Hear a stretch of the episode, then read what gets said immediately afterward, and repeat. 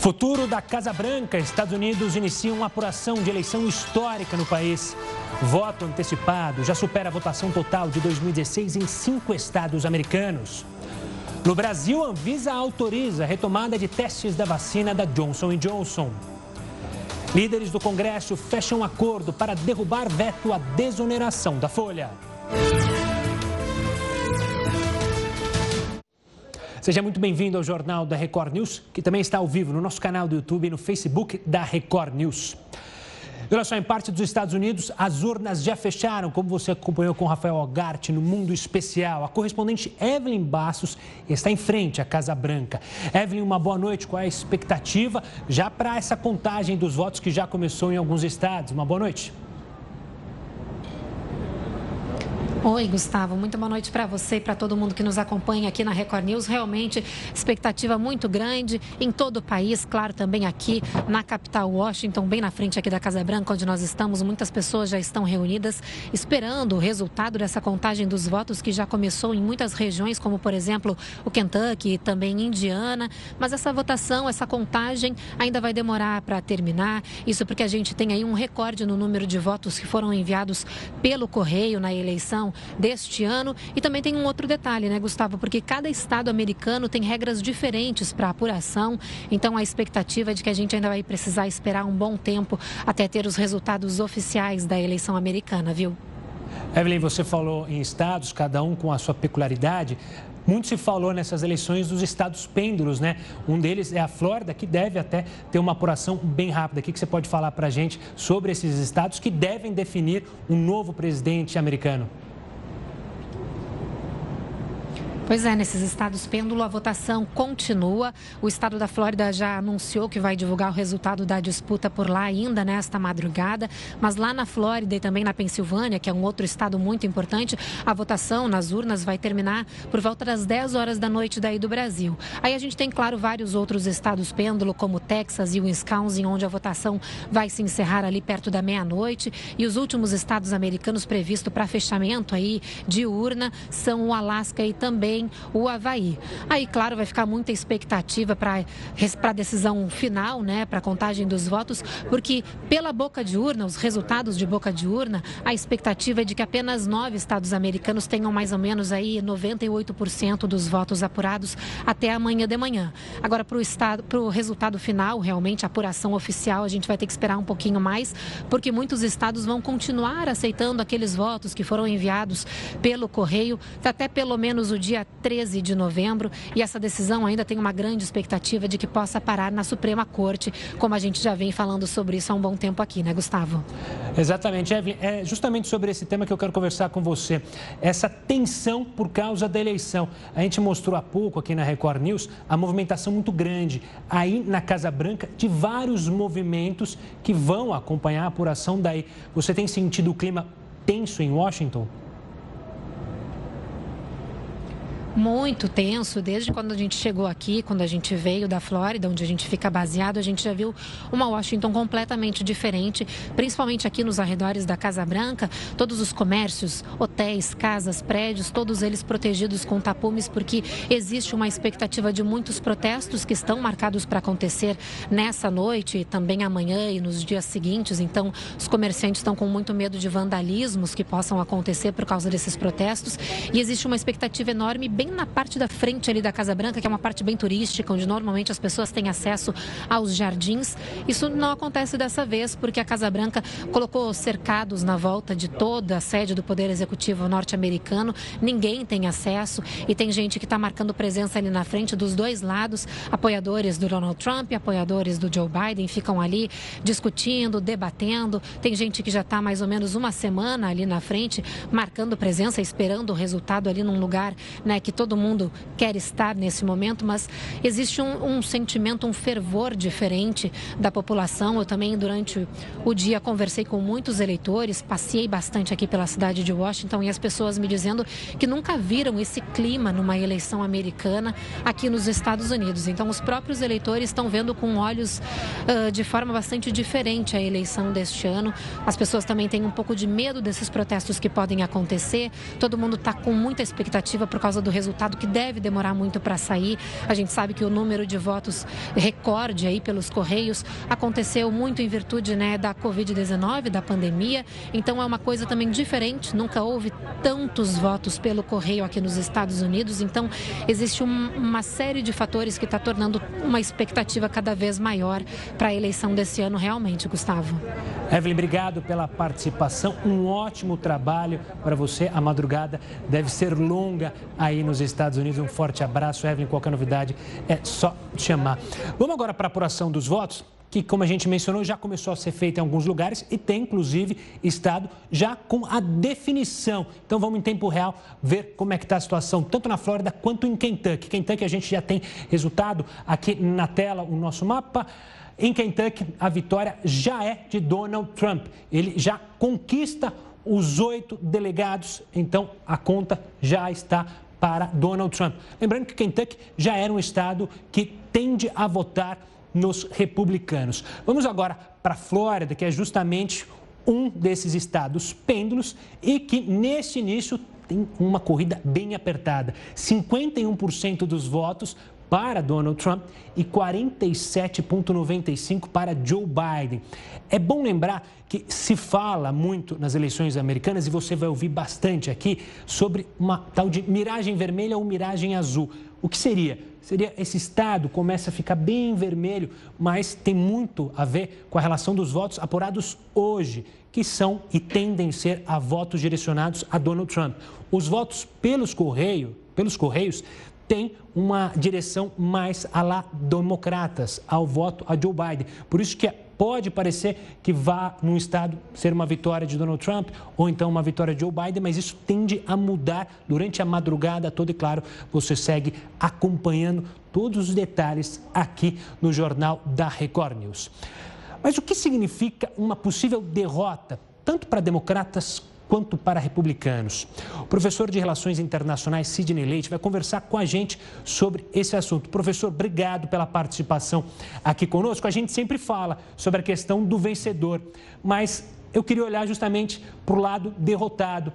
O que, na sua opinião, pode mudar? Começando pelo Partido Republicano, uma derrota hoje. O que ela poderia mudar no cenário republicano americano? Uma boa noite, professor boa noite, é, vai impactar bastante para o Partido Republicano, porque o Partido Republicano, nos últimos quatro anos, ele acabou se reduzindo ao Donald Trump. Né? A visão de mundo, ao projeto, as concepções do Donald Trump, é o jeito do Donald Trump de ser e de governar. E o partido ele vem perdendo representatividade ele ganha no colégio eleitoral, mas a última vitória popular do Partido Republicano foi para o segundo mandato do George Bush, o, o filho, em 2004. Então, desde lá, os é, republicanos não ganham o voto popular, eles ganham no colégio eleitoral.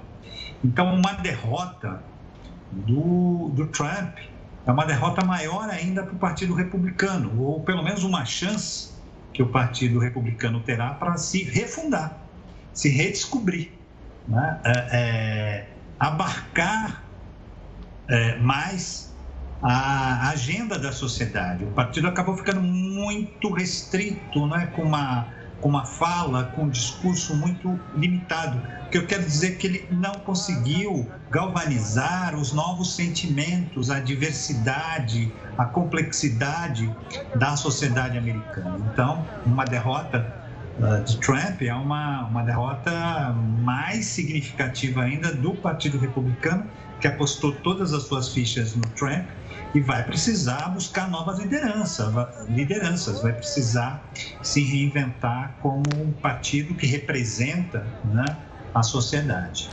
Professor, a gente segue acompanhando com imagens ao vivo lá dos Estados Unidos, de Washington DC, próximo à Casa Branca, clara movimentação. Vamos olhar agora para uma possível derrota do lado democrata. A escolha de Joe Biden é, foi um pouco mais de um homem que poderia vencer Donald Trump. Se a gente olhar antes da pandemia, praticamente se tinha uma certeza que Donald Trump seria reeleito. É, a economia voando, os empregos é, quase com uma taxa negativa, se assim podemos dizer, e aí de repente vem a pandemia e muda tudo, e aí os democratas veem uma possibilidade de vencer. Caso eles percam hoje, também vão procurar novas é, lideranças, afinal, Joe Biden já passa dos 75 anos. Excelente reflexão, uh, Gustavo. Sem dúvida, o, o, Biden é o candidato que uniu o partido contra o Trump. Né? Se definiu ali que um candidato moderado, com experiência, teria mais chances do que uh, um candidato com outro perfil. Mas o Partido Democrata, por sua vez, hoje era um, é um partido muito dividido, com várias, várias tendências, várias é, é, é, é, ideologias, se por um lado ele acabou é, incorporando mais essa América complexa, essa América mais diversa, por um outro lado, parece um partido que não tem claramente né, uma, uma estratégia clara e definida para enfrentar os, os, desafios, por exemplo, na economia, na política externa, não é? ele, ele, ele embarcou um pouco na onda da globalização e há nos Estados Unidos uma resistência que Trump sabe explorar muito bem. Então, a tarefa do Partido Democrata vai ser é, se unir em torno de consensos mínimos, de áreas cinzentas mínimas, né, que possa unir o, o partido né, em cima dessa grande diversidade ideológica né, e de visões políticas que o partido hoje agrega. Né? Professor, professor Sidney, obrigado pela participação aqui conosco, pela análise sobre esse cenário nebuloso ainda das eleições. A gente tem uma boa rodada ainda para acompanhar e saber quem será o vitorioso. Mudando um pouco de assunto, a gente segue, claro, acompanhando a situação nos Estados Unidos, mas hoje uma notícia que chocou, pelo menos, os amantes do futebol e o povo argentino é que o ex-jogador Diego Maradona vai passar por uma cirurgia para retirar um coágulo no cérebro. Maradona foi internado ontem, você viu aqui, após sofrer uma queda em casa. O ídolo argentino foi diagnosticado com anemia e desidratação. Ele teria alta hoje, só que os médicos do ex-jogador descobriram um edema que precisa ser retirado. Como tudo que envolve Diego Armando Maradona, há, claro, muitas dúvidas, mas a gente também segue acompanhando a movimentação lá na Argentina. Olha, os líderes do Congresso decidiram incluir na pauta da sessão de amanhã a análise do veto presidencial, que termina com a desoneração da folha. Para prorrogar a desoneração da folha é necessária a maioria absoluta dos votos de deputados e senadores, ou seja, 250 votos de deputados e 41 votos de senadores computados separadamente. O repórter Matheus Scavazini tem mais informações direto de Brasília. A informação foi confirmada pelo senador Major Olímpio, que participou da reunião. Segundo líderes partidários, já existe um acordo para derrubar o veto do presidente que impediu a prorrogação. A sessão do Congresso, que normalmente é realizada de forma conjunta, está sendo feita separadamente por causa da pandemia. Os deputados devem se reunir a partir das 10 horas da manhã e os senadores a partir das 4 horas da tarde. De Brasília, Matheus Escavazini. Obrigado, Matheus. Depois de cinco semanas abaixo de um, a taxa de transmissão do coronavírus do Brasil voltou a subir. O relatório do Imperial College of London, no Reino Unido, mostra que o índice está em 1,01. Isso significa que a cada 100 pessoas infectadas pela Covid-19, são transmitidas doenças, a doença para outras 101 pessoas, ou seja, o número de doentes volta a crescer. Os dados levam em conta a média das estimativas de mortes na comparação das duas semanas. E um algoritmo desenvolvido nos Estados Unidos é capaz de identificar se uma pessoa está com coronavírus por meio da tosse. O algoritmo teve taxa de sucesso de 98% em diagnósticos de pessoas que já tinham um resultado positivo para algum teste de coronavírus. Agora, os pesquisadores do Instituto de Tecnologia de Massachusetts esperam por uma aprovação para transformar a ideia em um aplicativo. Para criar essa tecnologia, eles coletaram 70 mil amostras de áudio. Cada voluntário precisou gravar uma série de tossidas. Entre as amostras, 2.500 500 são de pessoas com casos confirmados de coronavírus. Os pesquisadores explicaram que a tosse de uma pessoa assintomática, por exemplo, tem um som diferente das outras e não pode ser percebido por ouvidos humanos. Isso porque a maneira como o som é produzido muda quando a pessoa tem a Covid-19. Os cientistas sugerem que o futuro aplicativo seja usado para triagem em escolas, empresas, transportes e até mesmo antes da entrada das pessoas em piscinas. Dessa forma, fica mais fácil evitar surtos em grupo. Voltando a falar das eleições americanas, alguns estados são cruciais para definir o vencedor. Para falar sobre isso, eu vou conversar agora ao vivo com o Rodrigo Constantino, que é colunista aqui na Record News e no portal R7. Rodrigo, esses estados, entre esses estados está a Flórida, exatamente de onde você fala. É, eu atualizando agora, a corrida está 51 a 48%. Mentira, agora está 49 a 49, ou seja, vai ser uma corrida a noite inteira de olho na Flórida, né, Rodrigo? Uma boa noite. Parece. Boa noite, boa noite a todos. Parece que sim. A Flórida está pegando fogo. É um daqueles estados delicados, os swing states, né, que, que não tem uma coloração clara, vermelha ou azul. Então é muito importante. Tem muito é, delegado no colégio eleitoral e todo mundo sabia que ia ser apertado. O Trump apostou muito na mensagem de que a América não vai ser socialista, né, porque justamente aqui na Flórida vive muita gente da América Latina que fugiu de regimes esquerdistas, né? É, ele estava liderando, agora teve um, um, uma virada do Biden, tem mais ou menos metade das urnas apuradas e está ali 51 a 49, alguma coisa assim. Então parece né, que vai ser no Photoshop mesmo. É, e assim estão outros estados também. O Trump começou bem, né, acho que a, a equipe está animada. Tem ali Kentucky, que era um, um estado que muitos achavam que ia ganhar o Biden, ele conseguiu virar e, e, levou né, oito delegados do colégio eleitoral. Indiana foi de lavada, né, foi ali a, as 500 milhas de Indy e já era esperado, né, tá, do Rusty Belt, ali está no cinturão da ferrugem, é um estado mais conservador. É, então tem aqueles que a gente já sabe que o Biden vai levar, tem aqueles que a gente já sabe que o Trump vai levar. O que importa mesmo são esses é, na dúvida. Né? Georgia está apurando também. Então, é, de novo, vai ser muito apertado e é difícil as pesquisas nacionais capturarem, né? Porque aqui nos Estados Unidos, além do voto facultativo, isso não foi tão relevante porque muita gente votou, né? Mas é sempre uma variável. Além disso, tem a questão também do colégio eleitoral. Então, às vezes o sujeito leva no voto popular, mas perde a eleição, como aconteceu exatamente em 2016. Então, então vamos ter que aguardar aí é, algumas horas, vamos ver se vai ter, inclusive, é, questionamento, né, contestação judicial, se a coisa vai se arrastar por alguns dias, mas dependendo do resultado, está resolvido é, hoje, nessa madrugada, ao que tudo indica. Rodrigo, eu quero continuar falando sobre outro estado pêndulo, é, que na minha visão e na visão de alguns apoiadores de Donald Trump, talvez tenha ocorrido alguma falha, que é a Pensilvânia. No último debate, o Donald Trump citou ou fez até Joe Biden falar que ia acabar com a indústria do petróleo, do carvão, ou justamente um estado que depende muito disso. Mas nos dias seguintes não foi tão usado pela equipe de Donald Trump, que tentou apostar muito mais no escândalo envolvendo o filho de Biden. A Pensilvânia pode ter sido um erro de Donald Trump caso ele não consiga vencer? Acho que sim, acho que você tocou no ponto perfeito, né? Porque a gente precisa lembrar, às vezes, que essas questões éticas são fundamentais para todo mundo. Mas numa circunstância que a gente está vivendo hoje, o emprego passa a ser realmente é, principal, né? O principal item. Até porque o Trump tinha como trunfo eleitoral a boa economia, a boa situação econômica e a menor taxa de desemprego em décadas para as minorias. Ele perdeu isso com a pandemia. Ele usou muito o trunfo da lei da ordem, né? Quando começaram aquelas manifestações muito violentas que os democratas não criticaram muito.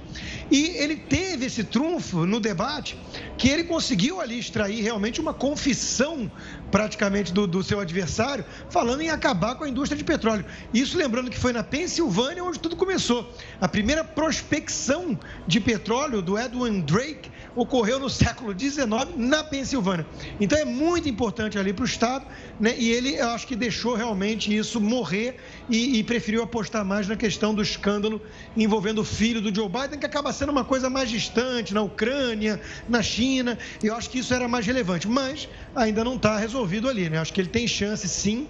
Se ele levar Flórida e se ele levar Pensilvânia, Trump está reeleito. Agora, isso é um grande se. Né? Nós estamos acompanhando e está ali é, como eu disse, né, no Photoshop, está ali no é, é, tete a tete e não está não tá dando para arriscar nenhum grande palpite nesse momento, não. Pois é, como diriam os comentaristas esportivos, o Sino ganha jogo. Rodrigo, você falou da China, eu queria tocar nesse ponto. É, China, Irã e Rússia a defesa americana já tinha detectado a influência deles nas eleições. Mas, ao que parece, diferente de lá de 2016, que poderia ter um candidato favorito, o que parece da influência exterior nos Estados Unidos é para provocar justamente uma divisão e causar mais tumulto. Hoje mesmo o FBI é, vai atrás de ligações que foram feitas para evitar as pessoas saírem de casa, gravações. Como você enxerga essa influência externa na eleição americana? Eu enxergo exatamente dessa forma. Né? Eu acho que os democratas apostaram durante dois anos na narrativa de que os russos e o conluio do Trump com os russos fez a vitória dele possível. Isso não é verdade. Não conseguiram provar nada depois de muito dinheiro gasto né? e muitas investigações. O que me parece mais provável é que esses países são adversários geopolíticos dos Estados Unidos. Eles querem ver o circo pegar fogo, em, em linguagem bem direta. Então, eles querem o caos. Então, eles apostam justamente na desinformação, na confusão, mas eu não sei dizer se isso é, é, é definitivo, se isso decide o pleito. Né? Eu, eu arriscaria dizer que não. Agora, do ponto de vista da geopolítica, é uma diferença enorme Trump e Biden. Né? Eu não tenho a menor dúvida, que aí é uma outra forma de colocar isso, eu não tenho a menor dúvida de que a China prefere que o Joe Biden vença. Né? E isso já diz muito em relação à visão de política externa de cada um. O Trump tem endurecido o tom com esses países, né? com a China, com o Irã, enquanto que o, o Joe Biden não só tem esse problema do filho dele, que o escândalo todo envolve a China, né? isso, isso acende uma luz amarela de alerta até. Será que até, até que ponto ele não é um pouco refém do partido é, que controla há 70 anos, né? uma ditadura chinesa?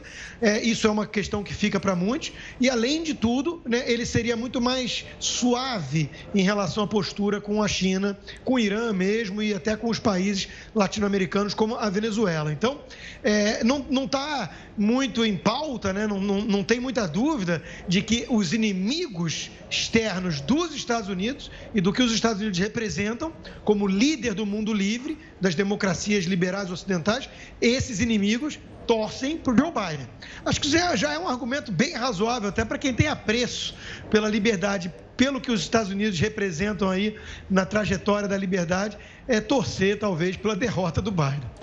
Rodrigo, obrigado pela participação e bora esquentar a água porque a noite vai ser longa. É, com certeza muito café para aguentar essa eleição que será, claro, no Photoshop, como você disse. Obrigado, Rodrigo. E olha, além de votar para presidente, parte dos eleitores americanos também escolhe senadores, é isso mesmo. Hoje você vai entender o que está em jogo nessa eleição. Até daqui a pouco. O Pix, o novo sistema de pagamentos instantâneos do Banco Central, começou a funcionar de forma restrita nesta terça-feira. De acordo com o Banco Central, mesmo com as limitações, o sistema gerou quase 1.600 transações nesse primeiro dia. E o valor médio por transferência foi de 90 reais. O recurso ainda passa por ajustes e correções de eventuais problemas. Essa primeira fase de operação é de preparação para o início da operação plena do PIX, marcada para o dia 16 de novembro. E a Anvisa liberou a retomada no Brasil dos estudos clínicos da vacina contra a Covid-19 desenvolvida pelo laboratório Janssen dos Estados Unidos. O repórter Yuri Ascar tem mais informações. Uma boa noite, Yuri. Boa noite, Gustavo. Os testes estavam suspensos desde o último dia 12, quando um voluntário apresentou um quadro grave nos Estados Unidos. Depois de avaliar todas as informações, a Anvisa concluiu que os voluntários brasileiros podem fazer parte da pesquisa com segurança. Doze voluntários no Rio de Janeiro já participavam dos testes. E agora, mais de 7 mil pessoas em 11 estados podem se voluntariar. Aqui em Brasília, o ministro da Saúde, Eduardo Pazuello, recebeu alta no Hospital das Forças Armadas, depois de ficar internado por quatro dias com quadro de desidratação. O ministro testou positivo para a Covid-19 e fez hoje um novo teste. Está aguardando o resultado. Gustavo. Obrigado, Yuri. Ainda em Brasília, o ministro do Supremo Tribunal Federal, Gilmar Mendes, classificou como estarrecedor as cenas de humilhação sofridas pela modelo Mariana Ferrer durante uma audiência. O caso ganhou repercussão depois que as imagens do julgamento foram divulgadas na internet. O empresário André de Camargo Aranha foi acusado de estuprar a influenciadora digital Mariana Ferrer durante uma festa nesta casa noturna em Florianópolis em 2018. Uma câmera de segurança registrou o momento em que os dois sobem uma escada que dá acesso a uma suposta sala secreta da casa. A perícia encontrou material genético do acusado nas roupas de Mariana ela disse que era virgem e que foi dopada. Apesar da prova pericial, o empresário acabou absolvido em primeira instância.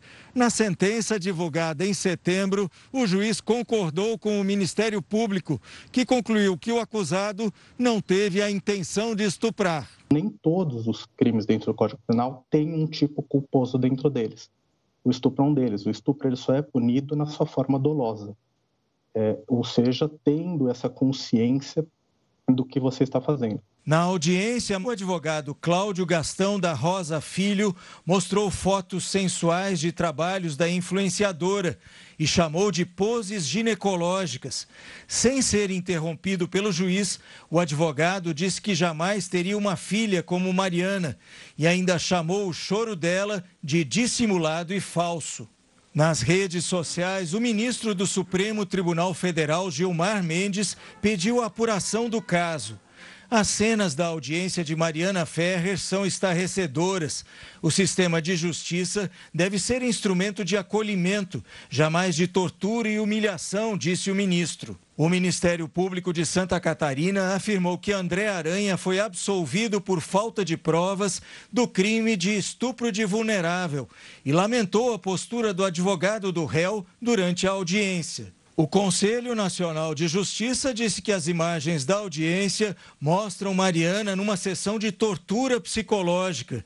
O CNJ solicitou a abertura imediata de um processo disciplinar para apurar a conduta do juiz. A Ordem dos Advogados do Brasil informou que vai notificar o advogado a prestar esclarecimentos.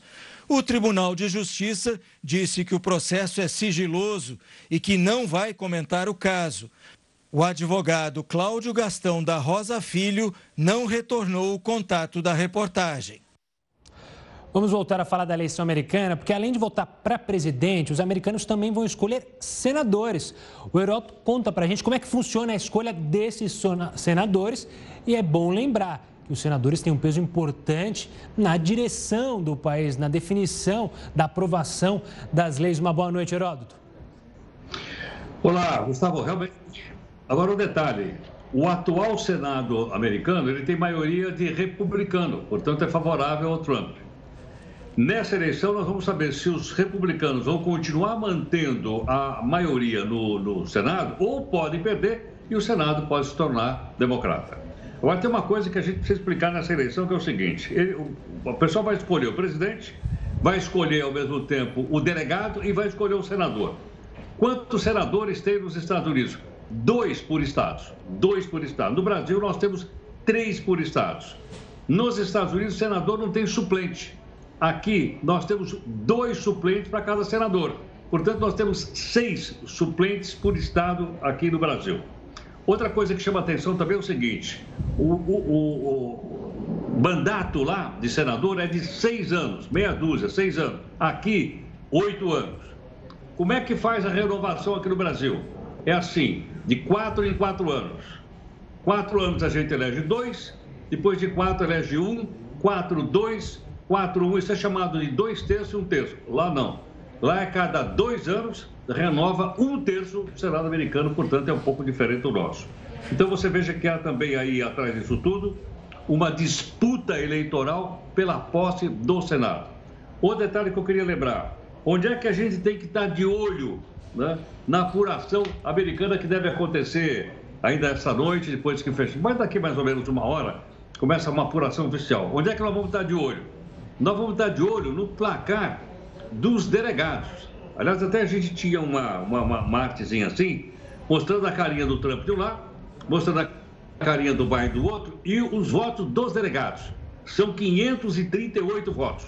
Aquele que levar 270 votos vai ser o novo presidente dos Estados Unidos, independentemente do resultado do voto chamado popular. A gente vai estar acompanhando Bom, Heroto, por falar em apuração, alguns estados já começaram a fechar as urnas e é isso que você vai acompanhar daqui a pouquinho aqui no Jornal da Record News. Todos os detalhes sobre esses estados que já começaram a fechar as urnas em instantes aqui no Jornal da Record News. Jornal da Record News de volta, 9 horas e 48 minutos. A gente volta a acompanhar a apuração dos votos nos Estados Unidos para saber qual é a situação neste momento. Vamos primeiro para Virgínia, que é um estado que já definiu a vitória de Joe Biden, no caso. Ele vence lá, ganhou os 13 eh, delegados disponíveis no estado da Virgínia, uma votação que deu a vitória, então, a Donald Trump. Agora, vamos para a Flórida. Na Flórida é que a decisão pode ser definida, como comentei mais cedo com o Rodrigo Constantino a eleição ali está cabeça a cabeça. 50,37% dos votos contabilizados para Joe Biden, 48,81% para Donald Trump. E a Flórida está na conta da campanha de Donald Trump como um território, digamos assim, republicano. Foi lá que o presidente Donald Trump votou, em West Palm Beach, numa biblioteca. Então, ele espera vencer na Flórida. Caso não vença na Flórida, a eleição destina a, então, é, dar a vitória a Joe Biden. A gente segue acompanhando, são 78% das urnas apuradas na Flórida. Até às 10 horas da noite é muito provável que a gente já tenha o resultado da Flórida. E, claro, você vai acompanhar aqui na Record News. E olha, o julgamento do pedido de impeachment do governador afastado do Rio, Wilson Witzel, acontece na próxima quinta-feira. A convocação foi publicada hoje no Diário Oficial. O Tribunal Misto, formado por cinco deputados estaduais e cinco desembargadores, decidirá pela instauração ou não do processo. Witzel terá 15 minutos para a defesa. Ele é investigado por suspeita de desvios na área da saúde. Vamos falar com o Heródoto Barbeiro de novo, porque a Procuradoria-Geral da República pretende contratar um serviço especial para alguns subprocuradores gerais. O conta pra gente que serviço é essa? Cheiro de mamata no ar? É isso, Heroto? É, o serviço é o seguinte, eh, Gustavo, é no aeroporto de Brasília. É uma sala VIP, uma sala especial só para o pessoal lá, né, para os membros do Ministério Público. Como você sabe, se você viaja em primeira classe, você vai para uma sala especial, você paga. Classe executiva, você paga também. É, quando você tem aquele cartão de crédito, você vai para para a sala especial e paga também. Nada contra, cada um paga do seu bolso. Mas os procuradores querem pagar do nosso bolso. Ou seja, eles querem alugar uma sala no aeroporto de Brasília só para eles. São 73 excelências que não querem se misturar com o povão. E eles dizem o seguinte: não, é para nossa segurança, alguém pode fazer alguma coisa com a gente. Até agora nunca ninguém fez. E mais, quando eles vão lá para o aeroporto, eles têm direito a três seguranças: dois do próprio Ministério Público e um do aeroporto ainda assim eles querem sala especial. E mais, querem também que tenha um ônibus, um carro, para pegá-los na porta da sala especial e levá-los até a porta do avião. Quer dizer, quanto é que vai custar isso? Olha, vai custar 375 mil reais por ano. Pera, pera, pera um pouquinho, pera um pouquinho. De onde você tirou essa cifra aí? é o seguinte, é que nesse aeroporto de Brasília já tem uma sala especial para os ministros do Supremo Tribunal Federal, que são 11. A sala do ministro custa 375. Logo, mais uma sala vai custar mais 375. Então, se as duas excelências, tanto o Ministério Público como do Supremo Tribunal Federal, tiverem direito à sala, nós vamos ganhar apenas 700, nós vamos pagar 700 mil reais por ano para que suas excelências possam embarcar sem ser incomodados, sem encontrar ninguém no corredor, sem ninguém perguntar alguma coisa. Né? E, logicamente, eu imagino que numa sala VIP deve ter umas comidinhas, deve ter umas bebidinhas, é, não é? tem um pessoal simpático para levá-lo daqui para lá. Então, nada contra, desde que não fosse com o nosso dinheiro público. Se for, nós vamos gastar 300, mais 375 daquele que a gente já gasta com os ministros do Supremo Tribunal Federal. Assim tá bom, viu? Eu vou para essa sala VIP aí, viu, Sabor? Pois é, eu também queria estar nessa sala VIP aí de Very Important People. Heroto, obrigado pela participação. A gente se fala amanhã aqui no Jornal da Record News. E a gente segue, claro, acompanhando a apuração dos votos em tempo real lá na Flórida. Está 49 a 49. A gente mostra os números em instantes. Continue aqui conosco. Jornal da Record News de volta. A gente já segue para acompanhar a apuração dos votos nos Estados Unidos, especialmente na Flórida, um estado que pode encaminhar a eleição de um dos dois candidatos. Neste momento, a diferença é, é, de menos de 30 mil votos. São 49, são 80% das urnas já é, aprovadas, já é, analisadas, e a vantagem de Joe Biden é de menos de 3%, 49,77% a 49,4%.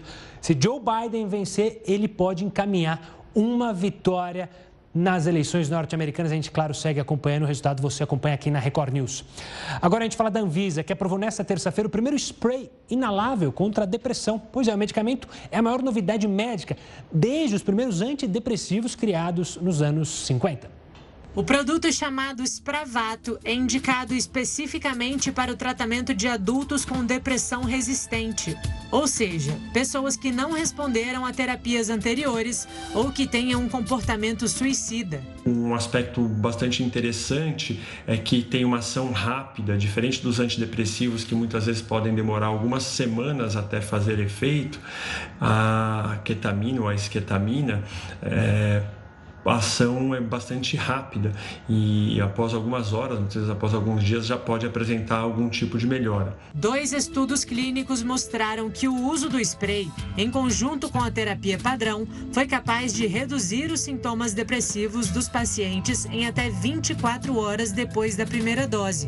Após um mês de tratamento, 70% dos participantes analisados apresentaram uma grande melhora nos sintomas mais graves da doença. Apesar disso, o produto não foi capaz de prevenir o suicídio ou reduzir o comportamento suicida dos participantes.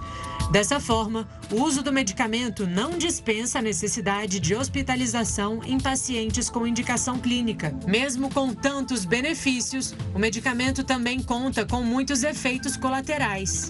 Os principais incluem tontura, náusea, sedação, visão embaçada, falta de energia e pressão arterial elevada. Para assegurar seu uso correto, o tratamento vai ser administrado em hospitais e clínicas autorizadas, sempre com a supervisão supervisão de um profissional de saúde. Ainda tem algumas necessidades de adequação quanto a custo, né, o que pode ser um, um empecilho ainda.